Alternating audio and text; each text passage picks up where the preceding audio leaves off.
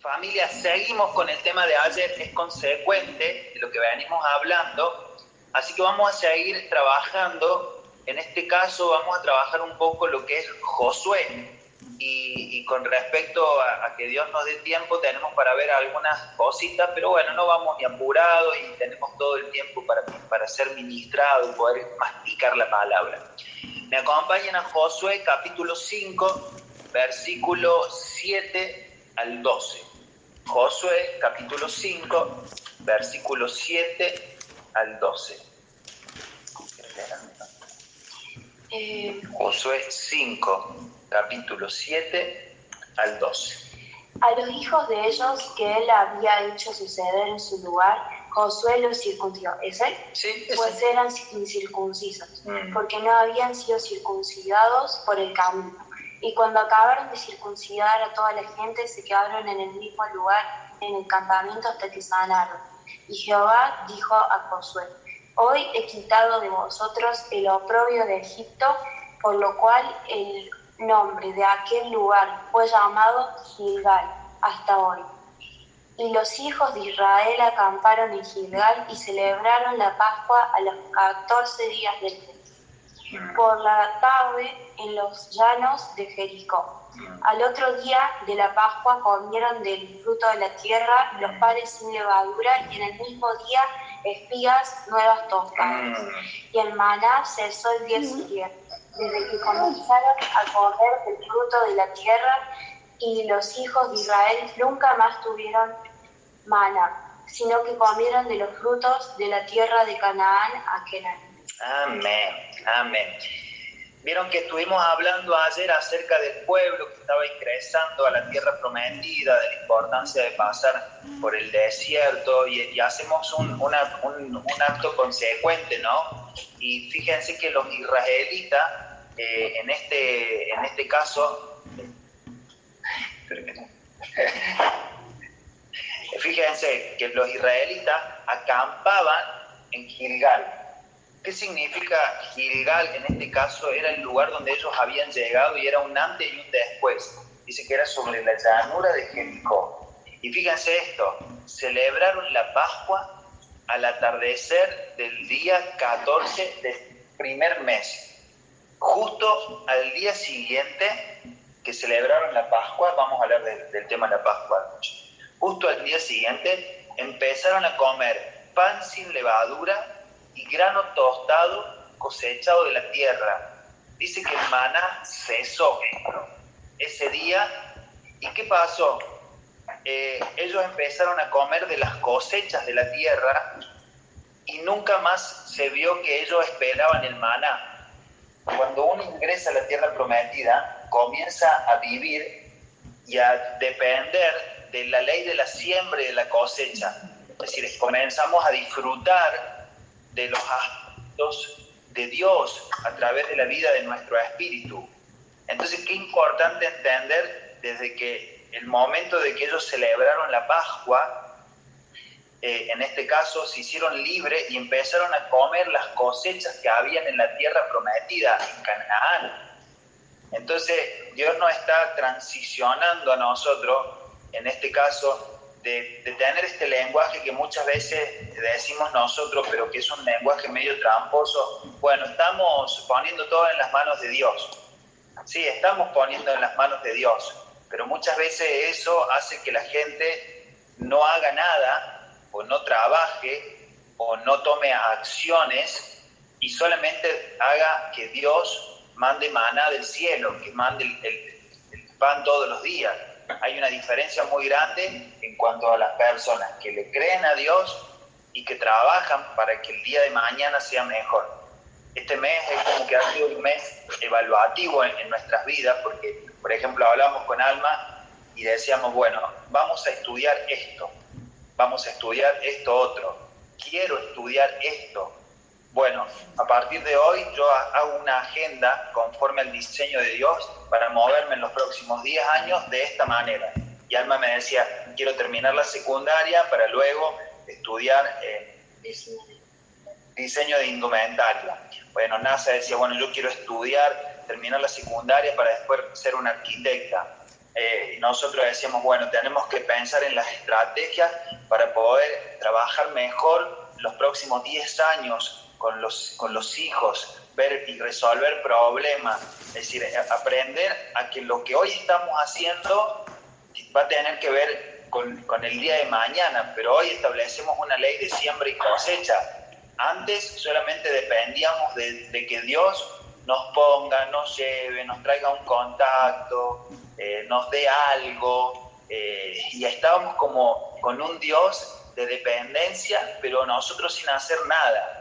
Y este tiempo, si ustedes se pueden ver en Josué, José, Josué avanza y, toma una decisión, en este caso, de, de, celebrar las Pascuas. Y ya vamos a ver el tema de las Pascuas porque es importante. Pero seis puntos que vamos a ver hoy, vamos a ver si nos da el tiempo hoy y mañana, si no nos da el tiempo, seis puntos importantes que, que, podemos extraer de estos pasajes que, que, estuvimos viendo en Josué. Número uno, número uno, la importancia de la circuncisión. La importancia de la circuncisión. Esta generación que nosotros estuvimos leyendo, que es la que ingresa a la tierra prometida, recuerden de que el, pueblo y la generación que no ingresó a la tierra prometida, comandado por Moisés, fue a causa de su incredulidad. recuerdan eso? Y que estuvimos viendo de que ese pueblo, por tener un corazón duro incrédulo, que no le creía a Dios, estuvo vagando 40 años por el desierto cuando era un viaje de 30 días de 35 días, de 40 días. Bueno, pongámosle como mucho, 80 días, lo dupliquemos, pero no es lo mismo 80 días, 40 días, 60 días, que dar vuelta de 40, 40 años. Y fíjense, ayer me mandaba un audio, eh, Perico, eh, Cristian Martínez me decía, eso me tocó a mí porque yo no quisiera estar vagando en la dimensión del alma 40 años. Me gustaría caminar en la tierra prometida, me gustaría estar en la tierra prometida, me gustaría estar en la dimensión del espíritu. Creo que eso siempre nos pega todo, ¿no? No quiero, Señor, ser un, un, discípulo de Moisés que se queje todo el tiempo y no poder disfrutar los beneficios del espíritu. ¡Wow! No, esto me, no, no quiero, lo rompo. Este diseño no es el diseño que Dios tiene para nuestras vidas. Entonces, la importancia de la circuncisión.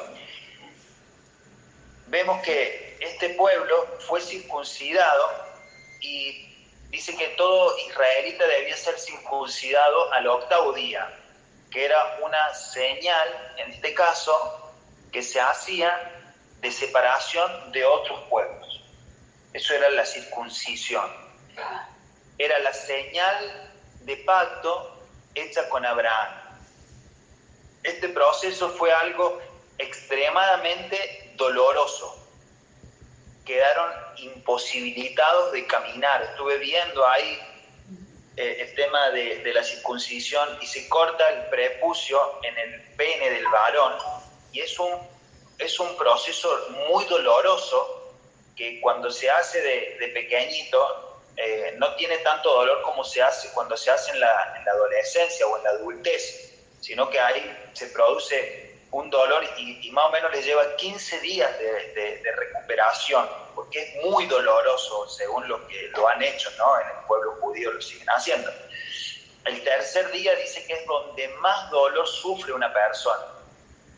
Pero eh, eh, este, este proceso que fue doloroso, lo tuvieron que hacer para entrar a la tierra prometida y poder disfrutar, y en este caso que celebraron las Pascuas. Miren Josué capítulo 5, versículo 9, cuando dice, y Jehová dijo a Josué, hoy he quitado de vosotros el oprobio de Egipto, por lo cual el nombre de aquel lugar fue llamado Gilgal hasta ahora. ¿Qué significa en este acto? Significa que ellos habían habitado durante muchos años en el, oprobio, en la esclavitud, en este caso, del pueblo de, Egipto, eran esclavos. ¿Y qué pasa? Eh, ellos ahí empiezan a experimentar la libertad para disfrutar lo que le pertenecía en herencia.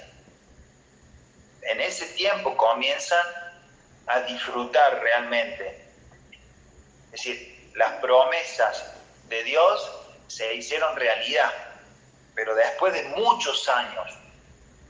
Entonces, ¿qué significa Gilgal? Gilgal representa el lugar de separación.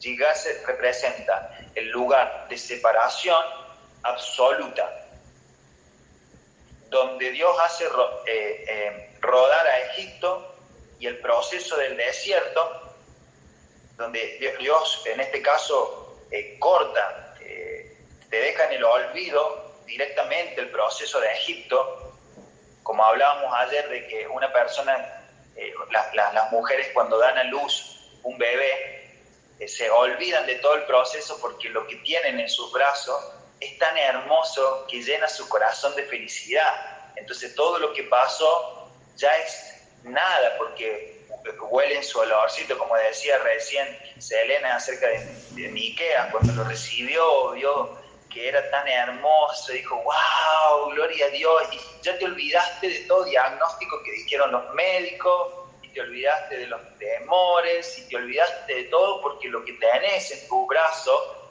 es tan hermoso, tan significativo y es real que lo empezás a disfrutar. Y ahí ya no podés vivir con la queja de, uy, tengo dolor de parto, eh, uy, eh, me duele la panza, voy a vomitar. No, hoy el bebé lleva toda la atención y, el disfrute del bebé hace que vos puedas eh, reírte, gozarte, alegrarte. Entonces Gilgal representa eso, el lugar de la santificación la, separación concreta para los que fuimos escogidos. Es la separación completa para los que fuimos escogidos.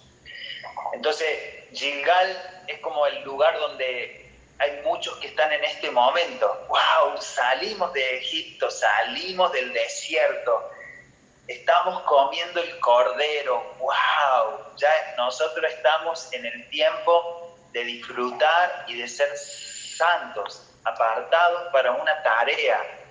¡Wow! Esta es la tierra santa. Como hablábamos ayer eh, con los chicos y le decíamos, este es el momento que nosotros tenemos que disfrutar a Cristo. Yo sé cuáles son las demandas de la alma, yo sé cuáles son las demandas de la carne, pero cuanto más claridad yo tenga que Cristo es real, que yo estoy en Cristo, que mi familia hoy está en Cristo, vivo bajo una promesa, pero vivo, vivo bajo una realidad, yo voy a poder deshacerme del pasado y disfrutar el presente. Dos, dos, Dios es el promovedor, en este caso, impulsador de la circuncisión, es el que, que promueve todo. Dios es el que permitió que esta generación sea circuncidada para tomar la tierra que le pertenece. Entonces, una pregunta, ¿Dios se deleita en vernos sufrir? Es decir, eh, Dios está contento cuando el, pueblo estaba siendo circuncidado y, tenía ese dolor. Eh, no, Dios no encuentra en este caso un deleite en el dolor de sus hijos sino él encuentra un deleite en su propósito y en el diseño establecido. ¿Se entiende? Es decir, cuando Dios te hace pasar por esa situación, eh, no encuentra un deleite en el dolor, sino en, sino en su propósito, en verte a vos cumplir el propósito y en el diseño establecido. Romanos 8:28. Romano 8:28.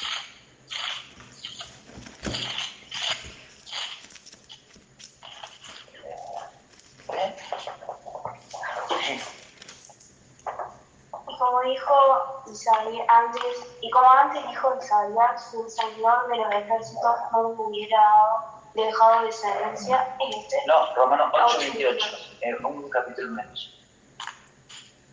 Ah, ese es nuevo. Yo te pasé ahí. Eh, 28, ahí está. Y sabemos que los que aman a Dios todas las cosas le ayudan a bien, esto es al que conforme su propósito son mm, y sabemos que los que aman a Dios, todas las cosas le ayudan a bien. Todo lo que eh, en este caso Dios vio para su pueblo se encontraba en la tierra que fluía leche y miel. Ay, más acá, En la tierra que fluía leche y miel. Toda la concentración del Padre estaba en esa tierra, estaba en ese lugar. Cuando Él quiere eh, cumplir eh, el propósito de Él tangiblemente en nosotros, no, está interesado en el dolor que nosotros vamos a sufrir. Él no, él no, ve el dolor. Él, él nos ve disfrutando la tierra. Él nos ve contentos, felices. Él nos ve jugando con nuestro hijo. Él nos ve haciendo las tareas con nuestros hijos. Él nos ve festejando los cumpleaños con nuestros hijos. Ese sería como el diseño, en este caso, conforme a lo que decía Silene. No es el dolor de parto, no es la situación, no, no son los diagnósticos. Es como que si alguien te dijera, los próximos años de tu vida van a ser muy malos, no vas a tener provisión, van a ser difíciles, vas a estar enfermo. Nosotros decimos en este momento, anulamos ese decreto y declaramos que nosotros caminamos por fe en la palabra, se acabó. Y vuelven a decirte de nuevo, no, nosotros declaramos que está anulado ese decreto porque es de un hombre. Nosotros creemos en un decreto divino, nosotros creemos en Cristo, nosotros caminamos por fe. Y ahí uno comienza a tener una pelea contra lo que se está diciendo y, en estos días nosotros estamos en esa pelea. Cada vez que viene una boleta a tu casa, eh, cada vez que pensás cómo vas a hacer en los próximos meses, eh, cada vez que muchos de acá somos futbolistas, exfutbolistas en mi caso, y dependemos de, de un club, en este caso para cobrar, y muchas veces empezamos a pensar cómo Dios lo va a hacer. Y Dios es antes que todas las cosas, antes que los clubes fueron formados, Él era Dios. Antes de que el deporte existiera, Él era Dios. Él es creador. Él, es el, gran yo soy. Es decir, lo que estamos leyendo no tiene que ver con una, eh, porque, porque vos jugás a algo o vos tenés una profesión o vos estudiaste algo. No, lo que Dios tiene, en este caso, es una gran provisión para sus hijos, un gran disfrute gracia sobre gracia. Entonces, qué importante entender esto, que la circuncisión de nuestra alma, porque cuando hablamos de circuncisión del prepucio, las mujeres dijeron, ¿y yo dónde entro? ¿Cierto? Pero es una sombra, una figura y un tipo de lo que nosotros estamos hablando. Porque la circuncisión de nuestra alma, que es lo que hoy vamos a cortar, hoy lo que se tiene que cortar, en este caso, es para que podamos experimentar todo lo que nos pertenece como herencia en Cristo. Entonces, ¿cuál es el, tema nuestro? No, no, es, no es el prepucio, sino es el alma. ¿Cómo lo hacen las mujeres? Eh, ¿Cómo lo hacen el varón en este momento? Porque tampoco nosotros cortamos nuestro prepucio nosotros estamos hoy eh, siendo circuncidados al nivel del alma para poder tomar la tierra que nos pertenece, la herencia en Cristo. Entonces, ¿qué, se corta? ¿Qué se corta en estos días, en estos tiempos, en el tiempo Kairos? Se, se cortan las costumbres, la vergüenza del mundo, se, se corta la familiaridad, tus tus gustos de, lo que comías, los gustos musicales, em, las conversaciones que eran corrompidas, que siempre hablamos con Alma,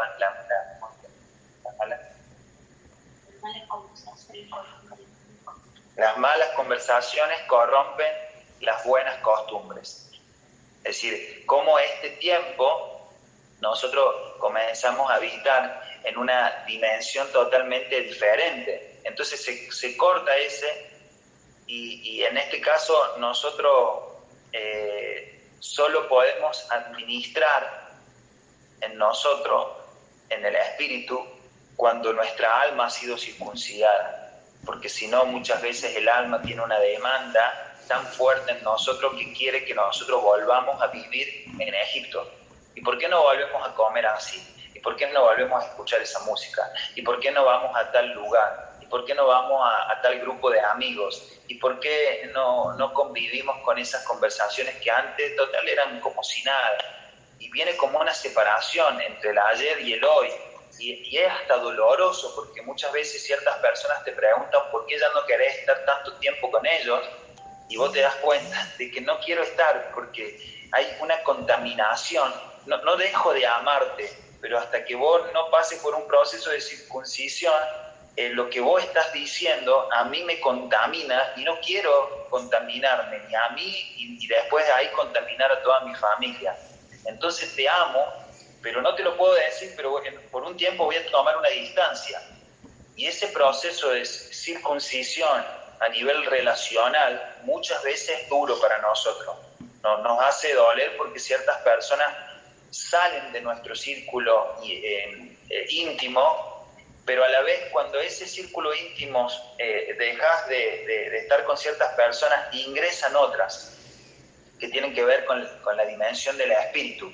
Entonces este proceso, proceso de transformación muchas veces al alma no, redimida, le cuesta mucho y no entiende lo que está pasando.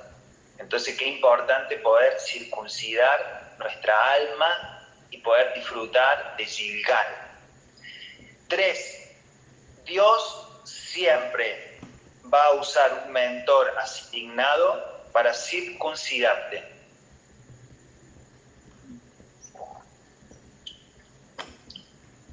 Dios siempre va a usar un mentor asignado para circuncidarse. ¿Por qué? Básicamente porque la circuncisión no fue algo que fue diseñado para practicarse de manera personal. Acuérdense de que una sombra, una figura y un tipo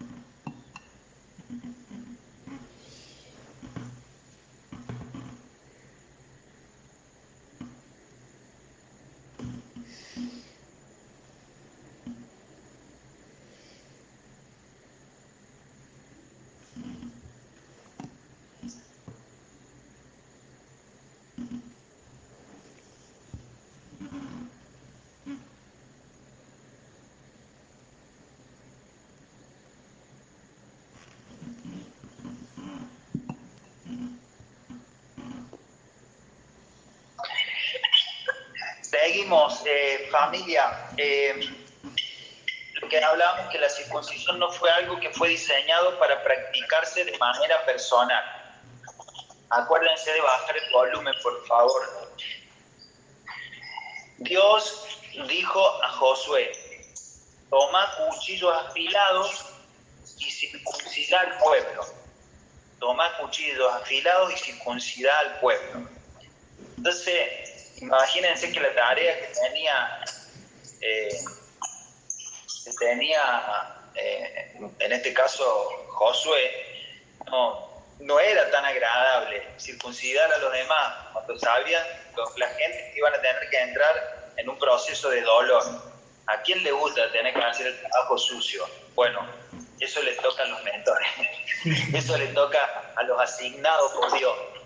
Así que muchas veces te toca hacer un trabajo sucio, asignado por Dios, pero eso va a permitir que la gente pueda santificarse para poder disfrutar de Gilgal, de la tierra prometida. Entonces miren esto que el Señor me, me ponía. A veces el circuncidor no es alguien con el cual tengamos necesariamente química en el alma es decir, pero es el que Dios asignó para terminar procesos en nuestra vida. Está muy bueno esto. A mí me, a mí me voló la cabeza porque El circuncidor no es alguien con el cual tengamos necesariamente química en el alma, pero es alguien que Dios asignó para terminar procesos en nuestra vida. ¡Wow! Esto a mí, Señor, no tengo mucha química con esta persona, Señor, no, no, no, no hablo mucho, no es, no es una persona que yo pueda sentarme y, hablar de cosas así nomás, pero es alguien que Dios mandó para circuncidarte y llevarte a otro nuevo nivel. El problema nuestro, que tenemos familia, es que muchas veces eh, nosotros, chicos, hay un ruido que está haciendo algún celular, por favor, para que, no sé, pero para que salga bien la grabación, pienso en eso nomás, no, a mí no me molesta, yo he aprendido a, predicar y a ministrar en medio de nuestros hijos, de muchos hijos, así que yo no tengo problema. Pero para que salga bien el, audio nomás. Eh, a veces el, problema nuestro es ese, que muchas veces eh, eh, confundimos a la persona asignada con Dios, con, con un amigo, y cuando la persona asignada no responde como un amigo, nosotros nos enojamos o nosotros nos ponemos mal o cuando no hace lo que vos querés o no está a la hora que vos querés, eh, vos eh, tomás ciertas conductas en el alma que manifiestan un infantilismo o manifiestan una poca madurez. Entonces, este es el tema que tenemos que resolver nosotros, porque tenemos que resolver el tema de la mentoría, el tema de la paternidad, el tema de que eh, Josué en este caso estaba para circuncidar, no para ser amiguito de las personas. Y ahí es donde muchas veces nosotros nos topamos y tenemos que aprender a definir para qué viene o para qué Dios nos manda ciertas personas a nuestra vida. Cuanto más claridad tengamos con ese tema, más vamos a poder aprovechar los tiempos con las personas asignadas por Dios. Entonces, para, para ir eh, eh, anotando algunos puntos acerca del mentor. Primero, debemos aceptar que un mentor tiene una asignación y, esa, y esa asignación fue dada por Dios. Entonces, un mentor debe, en este caso, eh, tomar el, el, trabajo y saber en este, en este tiempo lo que tiene que ir haciendo. Un mentor asignado jamás se concentra en el dolor de tu proceso. ¡Wow! Esto pegó en, en mí. Jamás se concentra en el dolor de tu proceso. Él está interesado en el propósito de Dios. Yo me acuerdo un día cuando hablé con la Sonia Piana, que hoy es una pastora de nuestro equipo, y orgulloso de que sea parte de nuestro equipo, pero hubo momentos en donde su alma no quería recibir el llamado de Dios, ¿no? y ella no podía ver todo lo que Dios tenía preparado para su vida, Bolivia, familias, hijas espirituales, nietos, una visión celestial tremenda, y yo lo había visto porque tenía, en este caso, eh, lo que ella me mostraba en el espíritu. Así que en alguna conversación Sonia, ¿puedo contarlo? Si me hacías así, lo cuento. Ah, y, le dije, Sonia, te voy a decir algo. Mira, o seguís conforme al diseño de Dios o no sigas, porque esto que Dios tiene para tu vida no lo podés hacer si, si querés más o menos. Así que para lo que Dios tiene preparado para tu vida es todo o nada. Así que te voy a dar un ultimátum. o seguís con todo y Dios te va a utilizar y te va a levantar, o bueno, o hasta acá llegamos. Porque a medias tintas Dios no, no puede hacer nada porque Dios está engendrando hijas en tu espíritu y una hija no puede tener eh, cuatro meses de embarazo, va a tener nueve, ocho. Y una hija va a tener toda una vida de desarrollo. Entonces no puede ser más o menos y en ese momento tuve que morir porque yo no soy una persona que me gusta confrontar, me cuesta muchísimo, me cuesta, pero ese día fui impulsado por el Espíritu Y hoy le doy gracias a Dios, porque hoy cuando los veo a ellos desarrollar la tarea pastoral y, y, cómo lo hacen, y el amor y la pasión, y que viajan y que se suben a una trufi y que se mudan y que alquilan un, un, un, departamento por fe.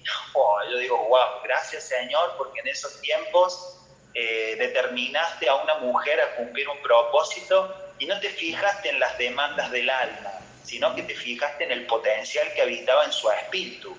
Y hoy por hoy eh, ese momento no lo vemos así, no, no, no, lo, no lo recordamos tanto. Hoy vemos todos los frutos, el trabajo, la asignación, la visión, y eso nos da tanto gozo. Pero bueno, en ese momento seguramente Dios vio y, me mandó a hacerlo porque no fue una tarea tan sencilla. Perdón, eh, eh, Sonia, no era la idea exponer ni nada, pero esa situación, verte hoy es, quise tomar ese ejemplo. Em, un hombre asignado será un hombre de carácter, de carácter, inconmovible a las emociones y al dolor. No es la ausencia de misericordia ni indolencia, sino dominio, en este caso, de sus propias emociones, no perdiendo de vista el objetivo de Dios. Entonces, eh, eh, Dios sabía y le había puesto un sentir a Josué que después de la circuncisión se iba a terminar el oprobio y, la esclavitud, en este caso la vergüenza que tenía esa gente, iba a tomar la tierra prometida.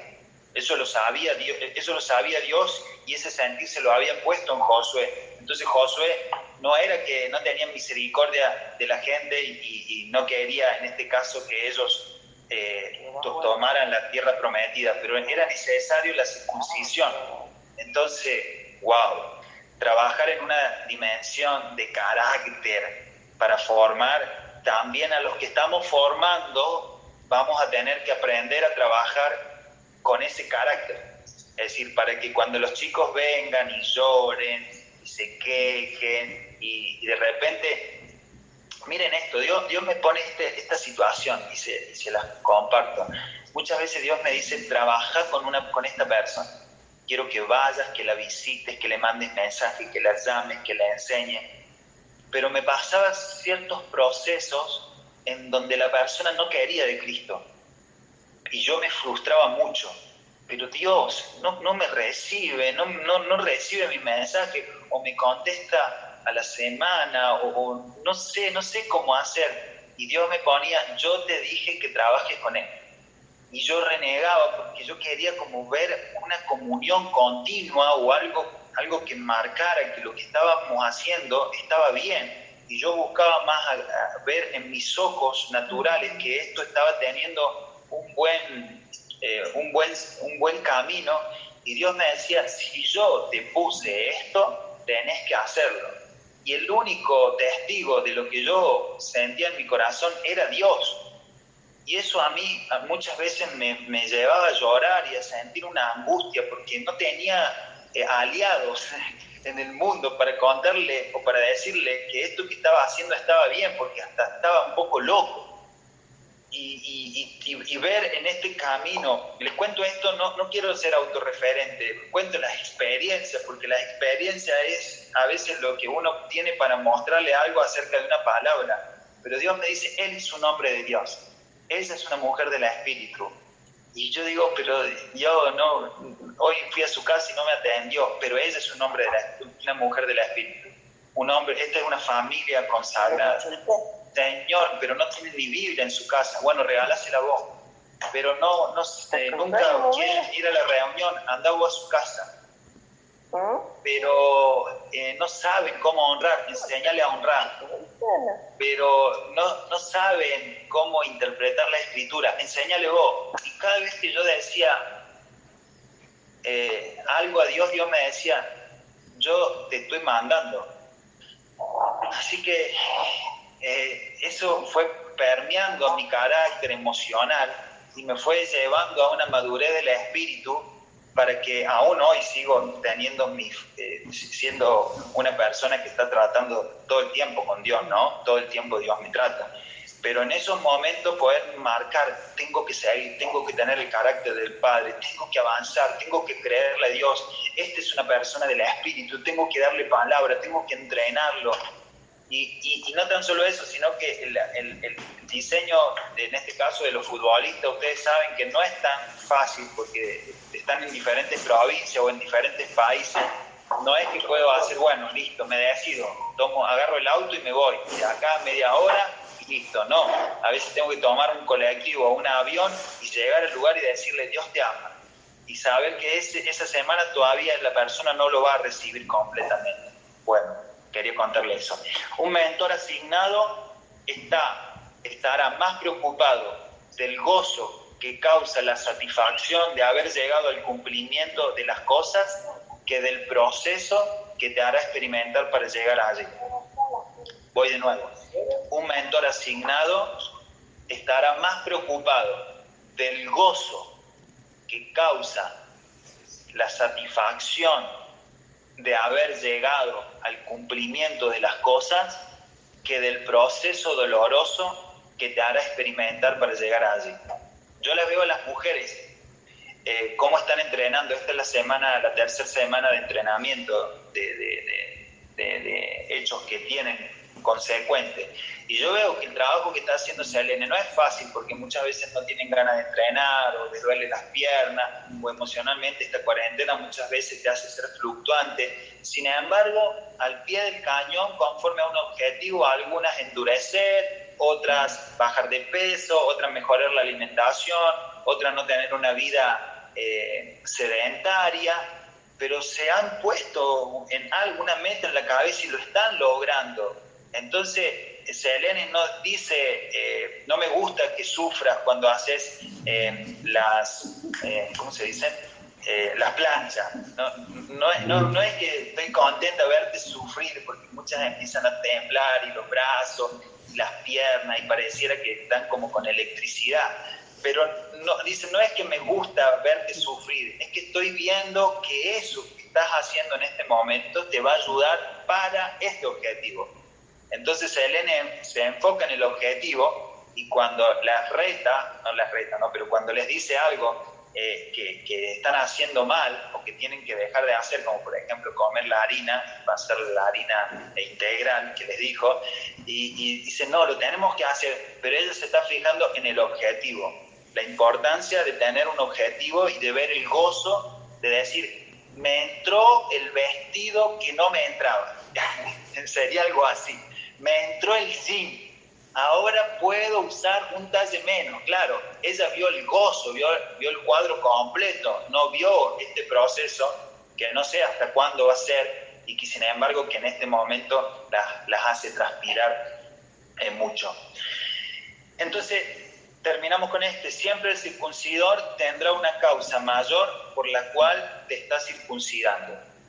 Siempre el circuncidor la profe, el mentor, el guía, el pastor, ponele el título que vos quieras, ¿no? Tendrá una causa mayor que tal vez no la, vos no la estás viendo completo, por la cual te estás circuncidando.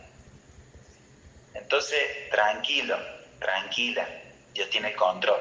Cuatro, le dije que ellos celebraron las Pascuas. La celebración de las Pascuas Éxodo 12 habla de la celebración de las Pascuas y, cómo era, en este caso, eh, toda la ceremonia.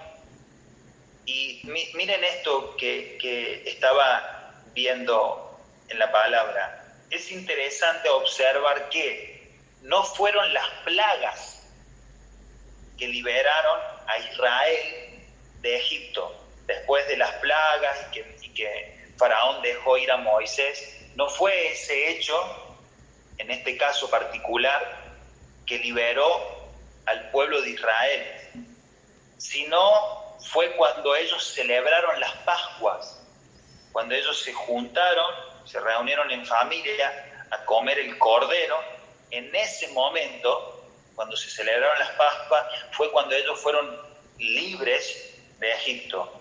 ¿Qué significó? Que la sangre que cubría los dinteles de, las puertas en, cada, en cada casa, eh, en cada casa, perdón que me entró una llamada, en cada casa eh, le dio lugar a que el ángel de la muerte no visitara a las familias en ese lugar.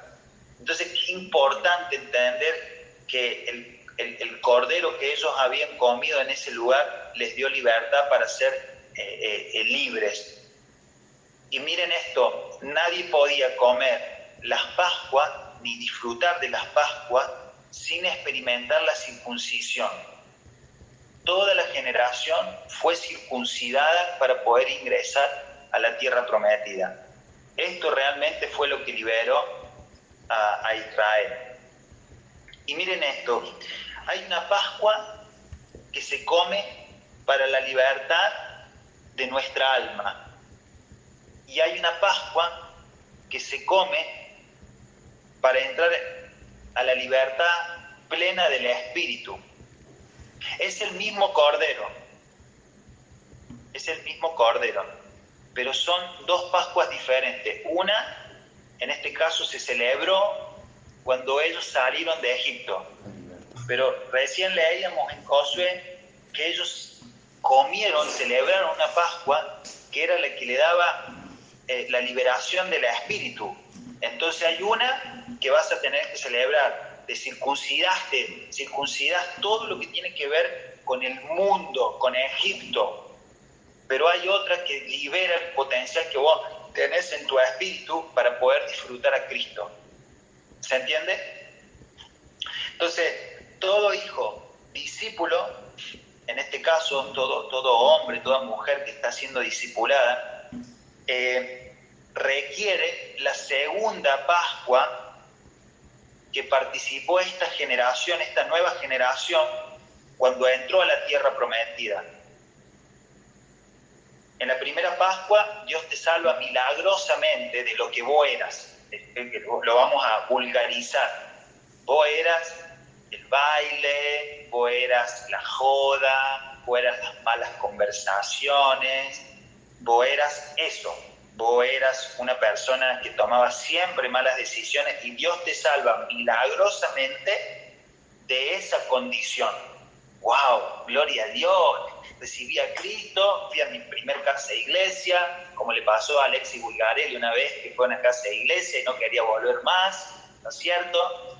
Y obligado que lo llevó eh, Pau de la oreja y, él dijo, no voy a, voy a una vez, no voy más, pero cuando fue y probó un poquito de Cristo, dijo, wow, qué rico, ¿qué es esto? Wow, Señor, quiero ser circuncidado del mundo y decime cuándo tengo que volver a ir, porque no quiero estar más en Egipto. Entonces, esa es la primera circuncisión, esa es la primera Pascua, la que te saca del mundo. Pero la segunda circuncisión, que es la circuncisión, en este caso, de esta generación que nosotros estamos abriendo en este tiempo el Espíritu, es la circuncisión que te lleva a conquistar, que te lleva a entrar en una tierra que, que fluye leche y miel, e, e, e, es, es el, el, momento donde vos aprendes las leyes del reino, wow, la siembra y la cosecha, wow, el gozo del Espíritu Santo, wow, qué hermoso entrar en esta dimensión del trabajo, qué hermoso es entrar en esta dimensión del, del, del avanzar en el ministerio, de la familia, de la fe, wow, la comunión, el partimiento del pan, wow, y uno comienza a estar en otro nivel. Entonces es el momento cuando esta generación ingresa en una dimensión totalmente nueva. Así que, eh, gente, vamos a estar siendo circuncidados para poder disfrutar. Algunos dicen, Señor, yo quisiera tener a un Moisés que es manso, tranquilo, que cuando me quejo el baile habla al Padre, pero otros dicen yo quiero tener un Josué, porque Josué, por más que me hace doler, él sabe que me está haciendo entrar a un nuevo nivel. Entonces, Dios va a mandar Josué, familia, en estos tiempos, porque te quieren hacer ingresar a la tierra prometida. Entonces, cuando, cuando veas un Josué, no digas, no, yo quiero los Moisés, a mí los Moisés me tratan bien, no se quejan, yo quiero un Moisés porque son manso. No, nosotros necesitamos a los Josué, nosotros necesitamos a los que nos cortan el prepucio, a los que nos hacen doler cuando nos hablan con amor, pero nos hacen doler porque pega en nuestro espíritu, nos dice, wow, lo que me está diciendo me avergüenza, pero yo sé que esto es para mi bien, yo sé que esto es para el bien de las próximas generaciones, así que Señor, gracias por mandarme a, Josué. Terminamos con el punto 5, mañana veremos el 6 porque eh, quiero darle lugar a que compartan algo ustedes. Josué capítulo 5, versículo 10 al 12. El número 5 es el maná cesó. El maná cesó. Eh, Josué capítulo 5, versículo 10 eh, al 12. Josué capítulo 5, Josué 5 del 10 al 12. Dice, y los hijos de Israel acamparon en Gilgal y celebraron la Pascua a los 14 días del mes por la tarde en los llanos de Jericó.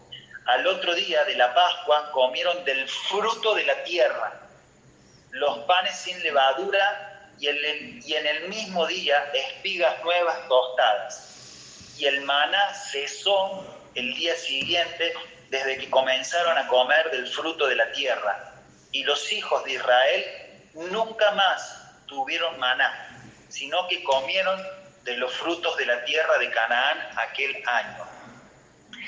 Esto es espectacular, esto va en la dirección de la madurez, porque hoy Dios está en un tiempo kairos, no, es, no es hoy el día, pero en un, en un día varios días, varios meses, te está diciendo, quiero que disfrutes de, en este caso, de, la, de la tierra a la cual yo te he dado. No quiero que dependas del maná, quiero que aprendas a, comer los frutos de la tierra.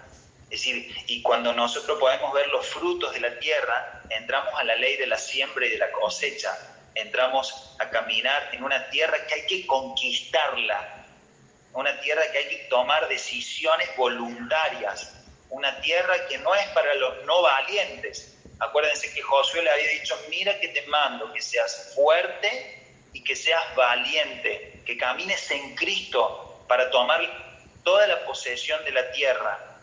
Entonces hoy a nosotros Dios nos dice que si queremos determinar asuntos de estados, en este caso en la tierra, necesitamos graduarnos de la vida del desierto. Es decir, es como cambiar nuestra manera de pensar, ser transformado. No puedo disfrutar a Cristo teniendo una mentalidad de desierto. No puedo disfrutar a Cristo teniendo una mentalidad almática. No puedo disfrutar, no puedo meterme a edificar a Cristo en otras personas si no corto, si no circuncido la vida del alma, el yo, el asiento de la personalidad. Entonces, esto me, a mí me rompe la cabeza. ¿Por qué me rompe la cabeza? Porque miren lo que les voy a decir y voy a hacer un Josué, ¿no? No se puede gobernar con escasez. Precisamos que todo lo que está en nuestro espíritu sea una expresión de vida para que la gente a la cual vos vas a ministrar sean eh, personas que reciban la palabra y vean que lo que vos le estás dando funciona.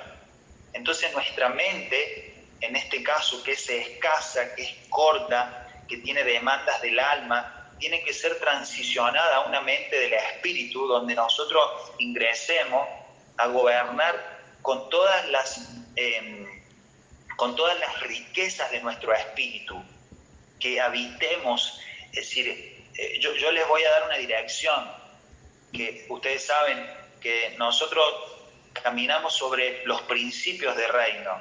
Si, si va a haber una reunión en algún lugar, en una casa iglesia, wow, tenés que estar dispuesto. Yo llevo las facturas, yo llevo las gaseosas, una disposición de honra, yo hago las pizzas, no, yo cocino. Eh, eh, no, ¿qué van a gastar? Yo quiero, hoy quiero sembrar yo en esta, en esta casa. Eh, una disposición de honra, porque eso va a mostrar las riquezas de tu espíritu. En cambio, nosotros en el fútbol, ¿cómo es la mente de un futbolista? yo pongo menos y, y ventajeo para que los demás pongan más. Entonces me ahorro más dinero y ahí gané. Y Dios nos va, nos va a sacar de esa transición, nos va a sacar en una transición, porque la mente esa es la mente del desierto, la que cree que Dios no tiene para darnos, para proveernos, y nos va a llevar a la dimensión del espíritu. No, yo, yo siembro, no, yo me encargo, yo estoy sirviendo, no, yo viajo, yo gasto todos mis recursos, no, no hay problema, yo lo hago, porque mi papá Dios es el que me da yo tengo los frutos de la cosecha. Yo no me manejo por un maná, yo me manejo por la ley de la siembra y de la cosecha. ¡Wow! Dios nos transiciona a una dimensión de la vida del espíritu. ¿Qué se necesita? Yo lo hago, yo voy. Es decir, eh, por eso le digo que voy a, voy a fluir como un Josué, porque tal vez vos en el mundo siempre era y no, porque esto es para mí, esto, no, no, porque si, si, si yo eh, hago esto eh, y aquel no lo hizo y también está yendo a la reunión, eh, ¿por qué él no lo hace y nadie le dice nada? La, la, característica del espíritu es la de, como dijo Jesús, yo no vine a, a ser servido, yo vine a servir a los demás. Si alguno quiere hacerse, alguno quiere ser mayor, que se haga menor si a alguno eh, le pegan una mejilla, preséntale la otra. Si alguno te pide la capa, dale la espada. Si alguno te pide que le lleve la cruz una milla, llevásela una milla extra. ¡Wow! Dios nos, nos manda a nosotros a romper toda escasez de nuestra mente y a ser, y a ser hijos de honra, y a ser hombres de honra, y a ser eh, familias de honra. Es decir, nosotros eh, tenemos que aprender que, hay una riqueza en nuestro espíritu, que es la expresión de vida que hoy nos mantiene en la comunión. Entonces cuando yo estoy, en este caso, pensando mal, pensando en la dimensión del alma, eh, estoy impidiendo que las gracias de Dios sean manifestadas en nuestras personas. Entonces, y esto familia, lo tengo que enseñar para que ustedes lo enseñen. Es decir, porque esta es la dimensión del espíritu, es poder entender de que todo lo que yo no aprendo o no quiero aprender, nunca lo voy a enseñar. ¿Se, entiende? Si, si, yo no lo tomo, yo no lo practico, mis hijos no lo van a hacer. La gente a la cual Dios me asignó no lo va a hacer. Entonces, wow, que, este tiempo Dios nos abra estas capacidades de no tener que depender del maná, de caminar en el desierto, pero entrar en la dimensión de comer los frutos de la tierra, comer los frutos de la tierra, habitar en las promesas del Padre, habitar en las demandas del reino para que nuestro espíritu se llene y que nuestra palabra sea, nuestras palabras sean sobreabundancia, honra, riqueza, bendición, producción, conexiones, avances, toma de decisión, eh, eh, dejar atrás la estrechez, la escasez, la pobreza, la mediocridad, entrar en la dimensión de la riqueza desde la sabiduría, eh, invertir en los recursos del reino, establecer eh, una biblioteca de bendición, wow, impresionante, impresionante. bueno, justo estaba terminando, lo estaba escuchando, así que luego podés... Sí, ahí sí. Sí. Saluda a mi, mi, mi, amada.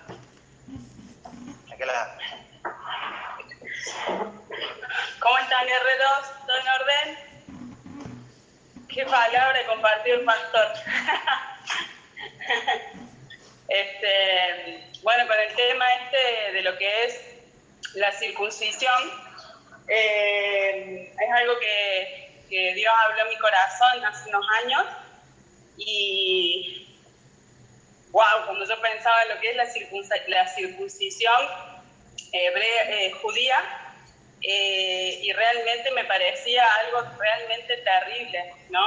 Eh, lo que tenían que, el rito que tenían que practicar ellos para poder ser parte del pueblo de Dios, ¿no? Y, y el Espíritu Santo una vez me confrontó y me dijo, eh, tu circuncisión es peor que esa. Porque lo que vos tenés que circuncidar es tu corazón. Realmente cuando, cuando Dios habla, eh, realmente eh, es como dice la palabra, ¿no? Hebreos 4:12, ¿no? La palabra de Dios es más cortante que espada de doble filo, separa el alma del espíritu, ¿sí? Y, eso es lo que hace una espada de doble filo, lo que hace la palabra eh, en nuestro corazón, ¿no? Eh, a veces yo creo que hay gente que no quiere leer la palabra porque sabe que va a ser circuncidado, ¿no? Eh, cuando Jesús habla acerca del perdón, ¿no? ¿Cuántas veces tengo que perdonar? 70 veces 7. Y, y, vos en tu corazón vos decís, ya me hizo una, ya me hizo dos, ya me hizo tres, ya se terminó. Y Dios dice 70 veces 7. Entonces Dios viene a circuncidarnos, ¿no? Viene a, sacar de nuestro corazón eh, eh, eh, todo lo que es tumoroso, todo lo que es cancerígeno, todo lo que es dañino, lo que está matando nuestro corazón y lo que está haciendo que tengamos malos frutos, ¿no?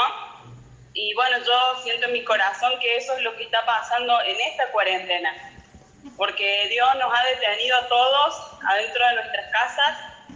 Eh, algunos inventan excusas para salir, decir, voy a hacer esto, voy a hacer lo otro.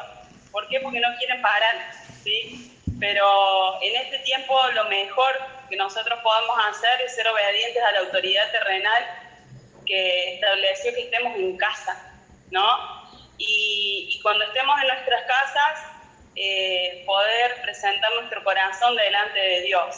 ¿sí? Eh, tengo mal carácter, fui siempre así, pero tu mal carácter está destruyendo tu familia. ¿sí? Eh, tengo, me levanto de mal humor, pero te levantás y tus hijos están ahí, está tu esposa y, y, el mal humor no coopera en el reino no coopera en tu familia. Entonces, eh, eh, esta cuarentena, eh, siempre lo hemos predicado, Dios nos va a pedir cuentas que de, que, que del trabajo, que del fútbol. O sea, Dios le encanta que salgamos campeones, pero en realidad eso no va a cooperar en cuanto al peso eterno que nosotros tengamos. ¿no? Entonces lo que él nos va a preguntar, ¿qué hiciste con tu familia? ¿Qué hiciste con tu esposa? ¿La trataste como a vaso más frágil, como coheredera de la gracia de la vida? Eh, ¿Cómo trataste a tus hijos? ¿Sí? En estos días que tenemos que hacer tareas, que o sea, hoy somos seños las mamás, y vos decís, bueno, yo antes pagaba una cuota para que la seño haga su trabajo, pero yo ahora tengo que hacer el trabajo de la seño y, lo primero que nos sale es la carne y, y vos decís, bueno, Señor, realmente este es un tiempo de circuncisión. No puedo entrar a la tierra si no hay una circuncisión. No puedo disfrutar la tierra si no hay una circuncisión. Y yo personalmente como pastor he estado trabajando con mis guerreras y hay, hay una constante eh, y es que se está viviendo una lucha espiritual muy grande muy grande. Uno trata de, a veces de poner la mejor cara, de, de, mostrar eh, la mejor imagen de nosotros mismos, la mejor versión, pero yo sé que eh, una de mis hijitas me pregunta, ¿yo sirvo para esto? ¿Seré para esto? Porque trato de arrancar y sí. Y yo le digo, sí, service. Y le compartí una palabra que está en hebreo, no, en Juan 12, 24 y que me encantó, la revelación. Eh, Juan 12, 24 yo lo he predicado mucho, dice, si el grano de trigo no cae en tierra y muere, se queda solo. Si no morimos, nos quedamos solos, pero si morimos, llevamos mucho fruto.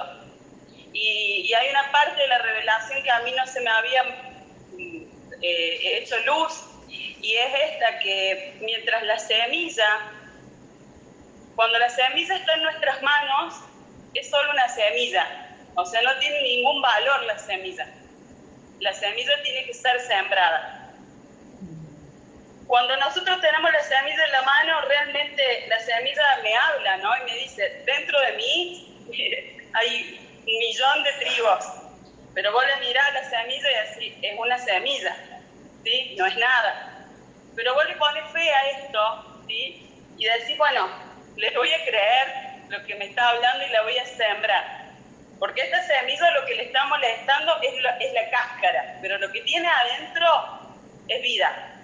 Entonces la depositamos a la semilla en la tierra.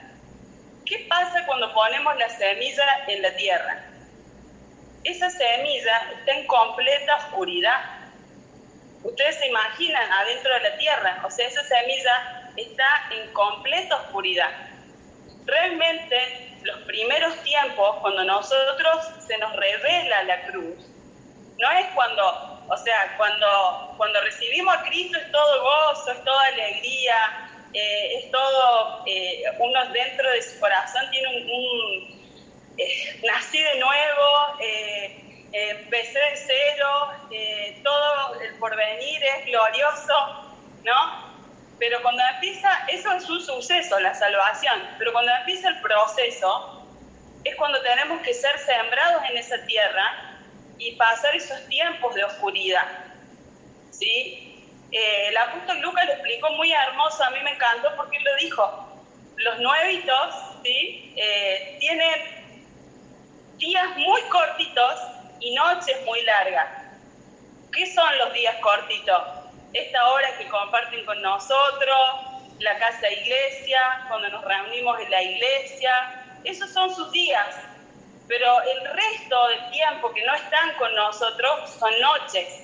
¿Por qué? Porque cada, cada vez que nosotros recibimos una palabra, vos salís de la puerta de la iglesia, salís de acá, cortás la videollamada y empieza el proceso. ¿no? Y ese proceso es de oscuridad, ¿por qué? Porque vos te encontrás con vos mismo, te encontrás con la realidad, te encontrás con, con, con, que, con la convivencia, te encontrás con un hijo con problemas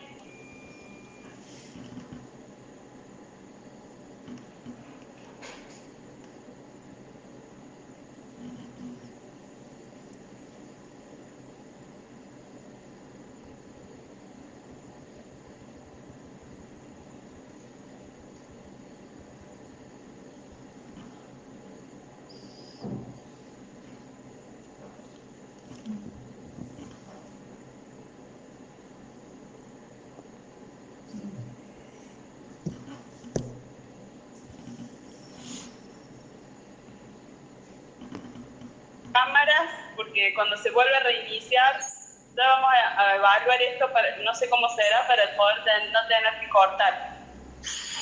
Este, todos los que se van uniendo vayan poniendo el silencio en su voz y después, cuando, cuando sea el momento, le ponen Sonia. Eh, yo estuve escuchándolo por audio mientras terminado de organizar mis cosas en casa y, realmente se escucha mucho mejor cuando está solo la, la, voz del hablante y se distorsiona mucho cuando está el sonido. Bueno, entonces, para terminar esta idea, eh, los nuevos tienen días cortos y noches largas, ¿sí? Pero eh, en esto, como yo ayer hablaba con mi hijita y yo le decía, seguí adelante, porque cada vez los días se van a ir alargando y cada vez las noches van a ser más cortas. ¿sí? No es que no servís, es que estás en este proceso de estar debajo de la tierra. Cuando uno está debajo de la tierra es un proceso de oscuridad. Ese proceso de oscuridad es doloroso. ¿Por qué? Ustedes saben que la semilla, para poder dar fruto, para poder germinar, se tiene que romper.